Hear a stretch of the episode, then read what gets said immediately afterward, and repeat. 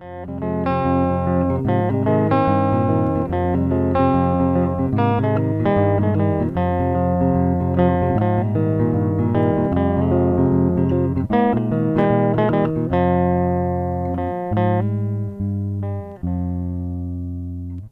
und herzlich willkommen zu Phantomschmerz mit mir, der Schredder. Und mir, Hi Happen. Und was beschäftigt dich gerade? Mich beschäftigt mein Examen.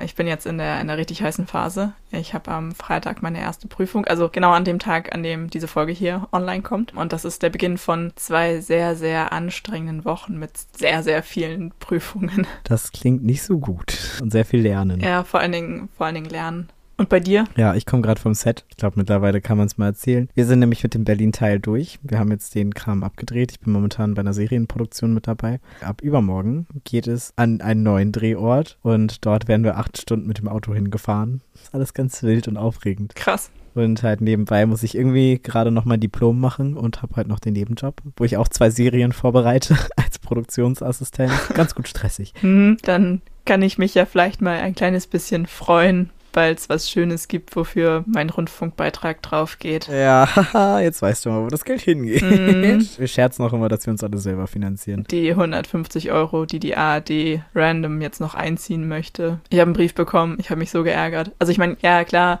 die haben das halt zurückgerechnet, wann ich eingezogen bin, bla bla bla, ist ja auch okay, aber das hat so gar nicht in meinen Finanzplan gepasst. Also ja. dass sie halt dann einmal im Quartal diese, weiß ich nicht, was sind das dann, 50 Euro einziehen. Da war ich irgendwie darauf eingestellt, aber dass die jetzt ja noch die Nachzahlung haben, weil das hatte ich überhaupt nicht auf auf dem Schirm und ich hatte diesen Brief in der Hand, war so, fuck, ich habe kein Geld über, dass ich mir das leisten kann, dass mir diesen Monat random 150 Euro fehlen. Hm, ja, ich kenne das. Naja, okay, kommen wir zu dem, was wir eigentlich besprechen wollten.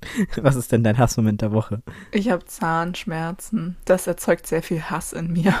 Ich glaube, ich habe die leidige Geschichte teilweise erzählt. Ich habe letztes Jahr eine Füllung bekommen, meine, meine erste und bis jetzt einzige. Da ist aber anscheinend irgendwie was schiefgegangen. Fragt mich nicht, woran es liegt. Ich hatte Ewigkeiten noch Stress mit dieser Füllung und dann hatte ich ja neulich irgendwann nochmal ein Antibiotikum bekommen, was auch vermeintlich geholfen hat. Und jetzt hat's, ich glaube, gestern oder so, oder halt jetzt über die letzten Tage wieder angefangen, dass der Zahn halt wehtut. Also es ist nicht richtig, nicht richtig Zahnschmerzen, sondern so, so, so ein dumpfes Drücken, so ein Pochen irgendwie und halt der Zahn ist super druckempfindlich und so. Und das heißt, ich werde wohl doch eine Wurzelbehandlung machen lassen müssen, was ich sehr gehofft hatte, umgehen zu können. Ja, und das nervt mich wahnsinnig. Also ich meine, ja, es ist ja irgendwie alles nicht so schlimm und so und es ist nervig und es ist fuckt mich tierisch ab irgendwie. Erzähle ich vielleicht irgendwann anders mal, aber ja, so Thema Zähne ist bei mir halt ja, sehr empfindlich irgendwie. Das ist ein schwieriges Thema für mich. Dementsprechend ist es schwer für mich, dass die Sache nicht einfach haha gegessen ist. Also, dass ich da jetzt immer noch Theater mit habe. Es tut mir leid. Ich weiß gar nicht, was ich sagen soll. Ich glaube, da kann man auch nichts zu sagen. Zahnschmerzen sind einfach mega nervig und da hilft ja irgendwie auch nichts gegen, beziehungsweise halt nur Schmerzmittel. Aber ich kann mich jetzt ja auch nicht, keine Ahnung, drei Wochen, bis ich Zeit habe, zum Zahnarzt zu gehen, äh, mit Schmerzmitteln vollstopfen. Also, hm. lass mich raten. Ich glaube, ich kenne deinen Hassmoment der Woche. Ja, er war gerade sehr präsent. Hat hatte etwas mit dieser Aufnahme zu tun. Es hat knappe eineinhalb Stunden gedauert, bis diese Aufnahme zustande gekommen ist, weil ich technische Probleme hatte und dann hier alles durchgecheckt habe und im Endeffekt, naja, ich erspare euch dieses Technikgeheul. Das war auf jeden Fall gerade sehr frustrierend und ich hatte gerade einen kleinen Nervenzusammenbruch. Ja, glaube ich dir. Technik, die begeistert. Aufgrund von Technikerproblemen. Ja, manchmal ist ja sitzt das Problem ja vor dem Gerät. mein Stresslevel ist sowieso sehr hoch. Also ich drehe ja momentan jeden Tag. Gestern hatte ich aber zwei Drehs, weil ja mein Leben auch noch weitergeht. Wir haben gestern einen Promo-Dreh fürs Wrestling gemacht mit dem Profi-Wrestler Pascal Spalter. Auch sehr absurd. War aber voll cool. Ich muss gestehen, der Name sagt mir so gar nichts. Ja, muss man, muss man auch nicht kennen, aber ich denke, dass einige HörerInnen mit diesem Namen definitiv was anfangen können. Dann kommt echt ganz gut rum Moment. mein Leben hat eine ganz merkwürdige Wendung angenommen.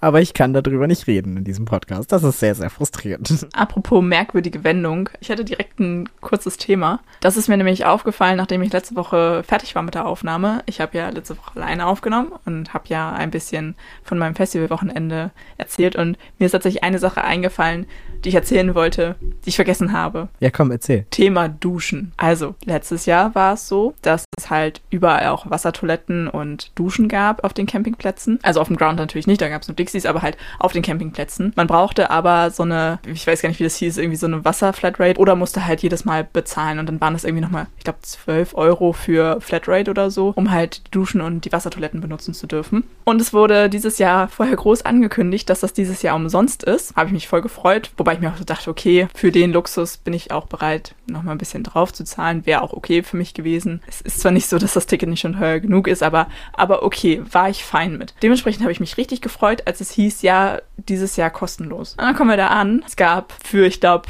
drei oder vier Campingplätze, die so bei uns drumrum waren, gab es halt eine Station mit Duschen und Wassertoiletten. Ja, das reicht doch definitiv. Da haben doch mal Leute richtig mitgedacht. Aber das ist halt dieses Problem mit Rock im Park. Ich glaube, ich hatte das schon mal erzählt. 2018 war ich ja da und da gab es halt viel zu wenig Toiletten, wo man sich auch denkt, das ist doch eine Grundvoraussetzung. Ich, ich weiß nicht. Ich meine, wir stecken da ja beide in der Planung nicht drin und äh, keine Ahnung, vielleicht, es gibt bestimmt Gründe dafür, die auch nachvollziehbar sind. Aber es war schon ein bisschen doof, so dieser Moment. Vor allen Dingen, wir hatten halt auch auf unserem Campingplatz dementsprechend nur Dixies, was halt schade ist. Und wir mussten halt echt weit laufen, um dahin zu kommen. War zwar praktisch, weil es halt auf unserem Weg zum Ground war, aber trotzdem irgendwie und ja, ich meine, es geht ja nicht nur um die Wassertoiletten, sondern auch um diese, wie heißt denn das, diese Wasserstation. Sie hat zum Händewaschen, Zähneputzen, was weiß ich was. Wir hatten halt auf dem Campingplatz kein fließendes Wasser. Nirgendwo in der Nähe. Und es war schon schade. Ja, und auch einfach so dieses, ja, erst so, ja, ja, ist jetzt alles ko kostenlos und dann siehst du halt, ah, okay, es ist kostenlos, weil sie es massiv reduziert haben. Ja, ich habe mich ein bisschen veräppelt gefühlt. Da dachte ich mir, okay, ich hätte lieber noch 10 Euro draufgezahlt und dafür dann aber auf meinem Campingplatz äh, fließendes Wasser gehabt. Ich hätte nicht mal die Duschen bei mir haben müssen. Also für die Duschen weiterzulaufen, wäre ich voll fein mit gewesen. Aber halt eben die Wassertoiletten und die, ähm, ja, diese Wasserhähne, das wäre schon, wäre schon schön gewesen. Naja, aber dafür kommt ja Wacken demnächst, ne? Und das wird das alles wieder wettmachen.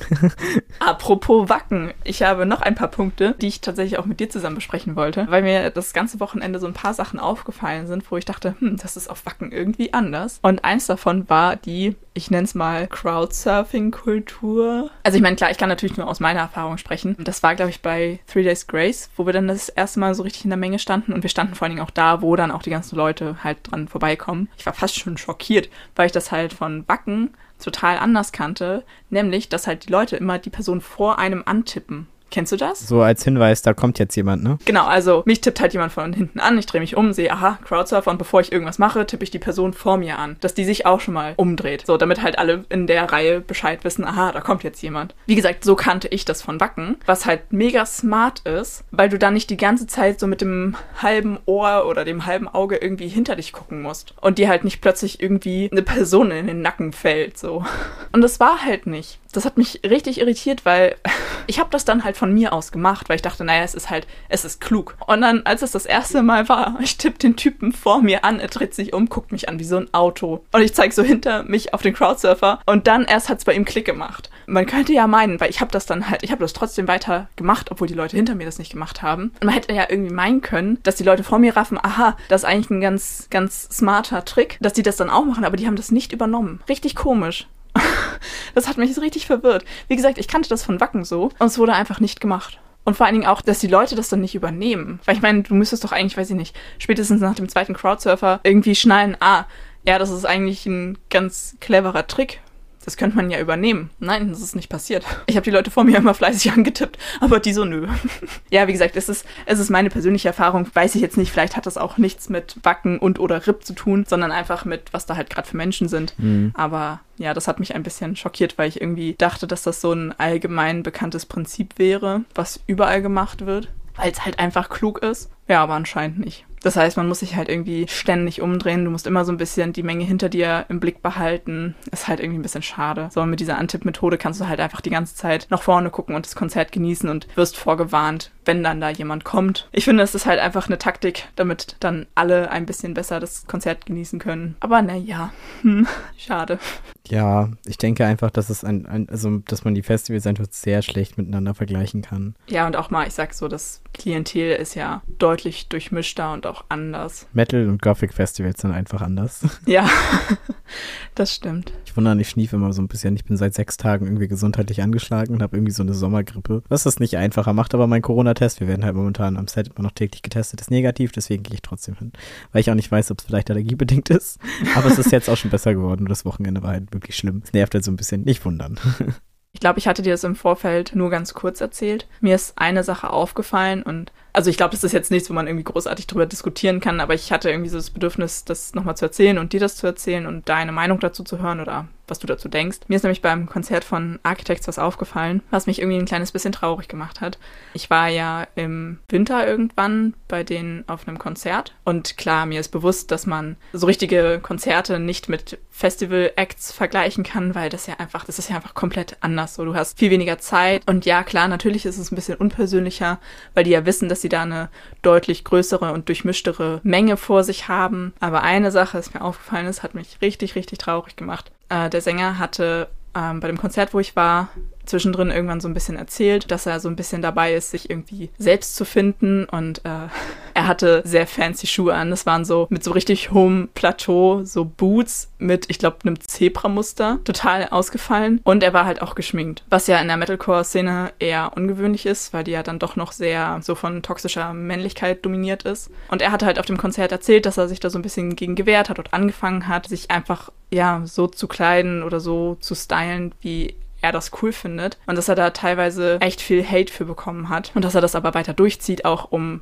ja, quasi als gutes Beispiel voranzugehen. Das war dann auf dem Konzert voll die schöne Stimmung, weil es irgendwie so dieses, wir akzeptieren uns einfach alle gegenseitig und haben hier zusammen einen netten Abend. So diese Atmosphäre war. Und dann auf dem Festival war er wieder ganz normal. Flache Schuhe, keine Schminke. Oh.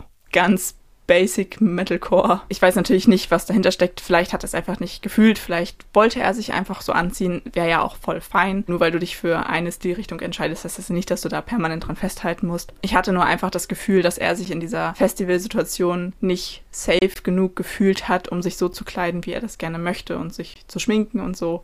Eben weil diese Festivalmenge ja deutlich größer ist und es eher sein kann, dass da eben genau diese Leute mit bei sind, die sowas dann haten. Und das fand ich irgendwie schade. Ja, das total. Gerade dieser Punkt, den du ansprichst, dass er sich eventuell nicht safe gefühlt hat, um das zu tun, um halt er selbst zu sein, ist halt einfach, oh Mann. Das, das Konzert damals war halt, so wie ich es empfunden habe, schon sehr ist intim das richtige Wort? Familiär vielleicht. Ja, familiär trifft es, glaube ich, besser. So, er hat zwischendurch auch relativ viel von sich erzählt, hat ja zwischendurch auch das Thema ähm, Mental Health angesprochen und hat von sich erzählt und so einen kleinen Aufruf gestartet. Ich glaube, das hatte ich damals auch erzählt. Das hat mich ja total berührt und ja, irgendwie. Haben die jetzt zwischen den Liedern geredet oder gar nicht? Fast gar nicht, nee. Also nur so ein bisschen so Überleitung, aber er hat von sich nichts erzählt, er hat von der Band nicht viel erzählt. Er hat, fand ich im Vergleich zu anderen Acts, wirklich fast gar nicht geredet. Der Kontrast war einfach sehr groß von dem Konzert, wo ich in der Menge stand und mich total, ja, so zu Hause gefühlt habe, weil ich so dachte, okay, hier sind gerade so viele Menschen um mich rum, die vermutlich ähnlich fühlen wie ich oder ähnliches erlebt haben wie ich. Und dieses Gefühl ist halt in der, in der Festivalmenge total weg weggebrochen plötzlich. Durch die Art und Weise, wie der Sänger sich gegeben hat oder wie er aufgetreten ist. Wie gesagt, vielleicht interpretiere ich da auch einfach viel mehr rein, als drin ist. Kann natürlich auch sein. Ja, wie gesagt, dass das einfach eine random Entscheidung von ihm war. Aber das war halt das, wie es bei mir angekommen ist und hatte irgendwie so das Bedürfnis, das einmal mitzuteilen, weil mich das dann doch sehr beschäftigt hat. Ich wollte es einfach erzählt haben. Ich kann dich da schon verstehen, dass das irgendwas mit einem macht. Umso schöner, dass du bei diesem anderen Moment dabei sein konntest, wo halt dieser Safe Space da war. Ja, total das war wirklich eine sehr, sehr schöne und eine sehr wertvolle Erfahrung. Ja, aber irgendwie, also die Lust auf Festivals ist mir gerade momentan so ein bisschen vergangen, weil ich glaube, viele haben es mitbekommen, gerade diese ganze Debatte um Rammstein. Und ich erwische mich halt selbst momentan immer dabei, dass ich dazu neige, Rammstein zu verteidigen, wo ich ja gar nicht in der Position bin, mir da eine Meinung zu, zu machen. Zum Beispiel, ich habe normalerweise immer einen Rammstein-Patch auf meiner Hose und ich habe mir das jetzt zurzeit auch abgemacht, einfach um diesem Diskurs auszuweichen. Und klar bin ich momentan am Set und kriege halt kaum was mit, aber selbst da reden wir da momentan drüber. Und es kommt halt immer wieder auf das Thema. Und bin momentan noch so befangen in dieser ganzen Sache, dass ich mich noch nicht bereit dafür fühle, ein Urteil dazu zu treffen. Ich habe auch so das Gefühl, es ist irgendwie auch noch zu früh, um da irgendwie ein Urteil fällen zu können. Und vor allen Dingen auch ich persönlich habe das Gefühl, ich bin auch gar nicht in der Position dazu, da irgendwie was zu sagen zu können. Gut, dass du es trotzdem ansprichst, weil es ist halt einfach ein wichtiges Thema. Und es ist eine Debatte, der wir uns, fürchte ich, irgendwann stellen müssen. Ja. Aber zum jetzigen Zeitpunkt geht das, glaube ich, einfach noch nicht. Schieben wir das noch ein bisschen auf. Wir haben eine Rubrik, die so ein bisschen schlummert. Ich hatte einen kleinen Pharmazie-Fact, fast sogar einen Fun-Fact. Und ich versuche mich jetzt äh, kurz zu halten, aber das ist ein Themenkomplex, den wir so in der Reihenfolge auch im Unterricht besprochen haben. Es geht um Parkinson und Schizophrenie. Das sind ja eigentlich zwei Krankheitsbilder, die von der Symptomatik ja sehr unterschiedlich sind, aber tatsächlich sehr dicht beieinander liegen. Und ich finde das super spannend. Also bei beiden Krankheiten ist das noch nicht so ganz endgültig geklärt, wie das zustande kommt, was da die Auslöser sind. Und natürlich ist es auch alles immer multifaktoriell bedingt. Aber es gibt einen Ansatz, die Geschichte um das Dopamin. Das ist ein Neurotransmitter oder auch ein, kennen wir so als, als Hormon. Die Sache ist eben, dass die Symptomatik bei Parkinson durch einen Dopaminmangel hervorgerufen wird. Also das, dieses typische, was man kennt, also diese Zittrigkeit oder eben auch Steifheit, so diese Schwierigkeit in der Bewegung. Genau, das wird durch einen Dopaminmangel hervorgerufen und die Symptomatik bei Schizophrenie durch einen Dopaminüberschuss. So, das heißt, Hm. ja, du ahnst, in welche Richtung es geht. Ja. Obwohl diese beiden Krankheitsbilder dann ja wirklich sehr unterschiedlich sind, haben sie eben dieses, ja, diese Dopaminhypothese als Gemeinsamkeit. Dementsprechend wird halt bei Parkinson versucht, dieser Dopaminmangel irgendwie mit Medikamenten auszugleichen, um halt eben die Symptomatik zu bessern. Und bei Schizophrenie will man den Dopaminüberschuss halt quasi runterkriegen. Und das heißt dann nämlich im Umkehrschluss, dass Medikamente gegen Parkinson schizophrenartige Nebenwirkungen hervorrufen können und Medikamente gegen Schizophrenie können Parkinson-ähnliche Symptome hervorrufen. Verrückt, oder? Ja, total verrückt. Wie abgefahren. Ich finde übrigens, wenn wir jemals so eine richtige Fanbase haben sollten, ne, dann sollten wir sie die Neurotransmitter nennen. Ey, voll gut. Zur Informationsübertragung. Also Yes. unsere Zuhörerschaft sind jetzt die Neurotransmitter. Das entscheide ich jetzt einfach. Das finde ich richtig gut. Gefällt mir. Gute Idee, ist ein guter Einfall. Oh, was ganz witzig war, ich habe äh, Samstag und gestern gearbeitet. Also Samstag und Montag. Heute habe ich auch gearbeitet. Hm, verrückt. Auf jeden Fall, ich weiß nicht mehr, wann es war, aber irgendwie zwischendurch stand ich an der Kasse. Ich glaube, es war gestern. Und dann höre ich nur, wie, ich glaube, das waren Mutter und Tochter, die sich über irgendwas unterhalten haben. Und ich hörte nur so mit einem halben Ohr das Wort Levodopa und irgendwas mit Levodopa-Schranke oder so. Und ich wusste sofort, worüber die reden. Die haben halt auch über Parkinson gesprochen, weil Levodopa ist ein Medikament, was halt bei Parkinson gegeben wird. Und da gibt es so eine Besonderheit mit der Blut-Hirn-Schranke und so. Das werde ich jetzt nicht weiter ausführen, aber ich habe eben nur diese beiden Worte mitbekommen und wusste sofort, was gerade Thema ist. Ich hatte kurz überlegt, ob ich da was zu sage, aber dann hat sich das irgendwie nicht ergeben und ich wollte auch nicht mich in deren Gespräch einmischen. Ich weiß nicht, das kann oder ich finde, es wirkt manchmal ein bisschen übergriffig, wenn man das macht. Deswegen habe ich dann da nichts zu gesagt, aber ich musste ein bisschen schmunzeln, weil ich mich ja eben fürs Lernen gerade sehr mit diesem Thema beschäftige. Ja, und sofort diese Verbindung hatte. Das ist schon sehr spezifisch. Ja, total. Okay, schlechte Überleitung, aber random Themensprung. Und zwar kommt jetzt das, was wir uns eigentlich schon seit einer längeren Zeit mal nehmen sollten. Wir werden uns eine kleine Auszeit nehmen von knapp einem Monat ungefähr. Denn Highhappen macht halt gerade ihr Examen. Und ich finde, das ist, glaube ich, ein Grund, um mal zu sagen, wir müssen mal irgendwie gucken, dass wir unsere Prioritäten setzen. Und äh, ich bin ja auch dann erstmal auf Produktion. Wenn es von beiden Seiten halt gerade einfach schwierig ist, ist es, glaube ich, das Sinnvollste, wenn wir sagen, dass wir in eine kleine Sommerpause gehen. Ist es auch so bezeichnend, dass andere Leute sich Urlaub nehmen und wir sagen, ja, wir machen eine Prüfungs- und Produktionspause. Wir machen unseren Abschluss in der Zeit. Kann ich so nur unterschreiben. Ähm, wie gesagt, die nächsten zwei Wochen werden bei mir total anstrengend. Ja, es fängt jetzt Freitag an mit Arzneimittelkunde. Ich mache drei Kreuze, wenn ich das durch habe, aber danach hört es ja noch nicht auf. Danach kommen noch sechs Prüfungen, oh mein Gott. Aber danach wird es dann besser bei mir, dann habe ich erstmal über einen Monat frei. Es ist Licht am Ende des Tunnels zu sehen. Vielleicht ist es auch nur die U-Bahn, die an mir entgegenkommt, aber ich sehe Licht. Ich finde, das ist ein, ein guter Abschluss. Was ist denn deine Dauerschleife der Woche? Meine Dauerschleife der Woche ist total random. Äh, Gossip von Manskin. Manskin? Ich, niemand weiß, wie man es ausspricht. Diese coole Band halt. Die irgendwann mal den ESC gewonnen hat. ja. Meine Dauerschleife ist Arrival of the Birds von The Cinematic Orchestra. Ist das Filmmusik? Kind of. Ich weiß nicht zu welchem Film, aber es ist auf jeden Fall Soundtrack Okay. im Genre. Hi, Happens Akku ist leer gegangen. Du kannst jetzt nochmal ins Mikrofon via Telefon nochmal Tschüss sagen. Ja, es ist passender Abschluss für diese weirde Aufnahme. Wir tauchen ab. Und bis zum nächsten Mal nach der Sommerpause. Bye. Phantomschmerz. Tschüss. Tschüss.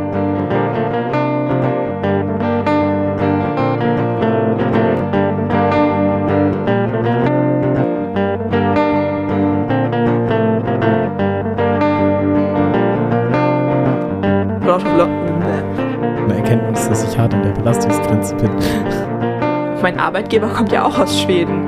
Vielleicht sollte ich mich mehr für Schweden freuen. Hm, hups.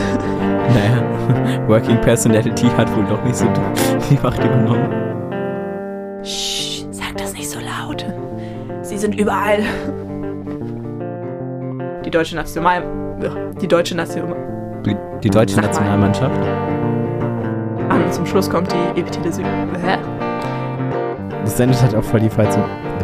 Das sendet halt auch voll die falsche Message. So. Erzähle ich vielleicht irgendwann mal wann an... Erzähle ich vielleicht irgendwann anders mal.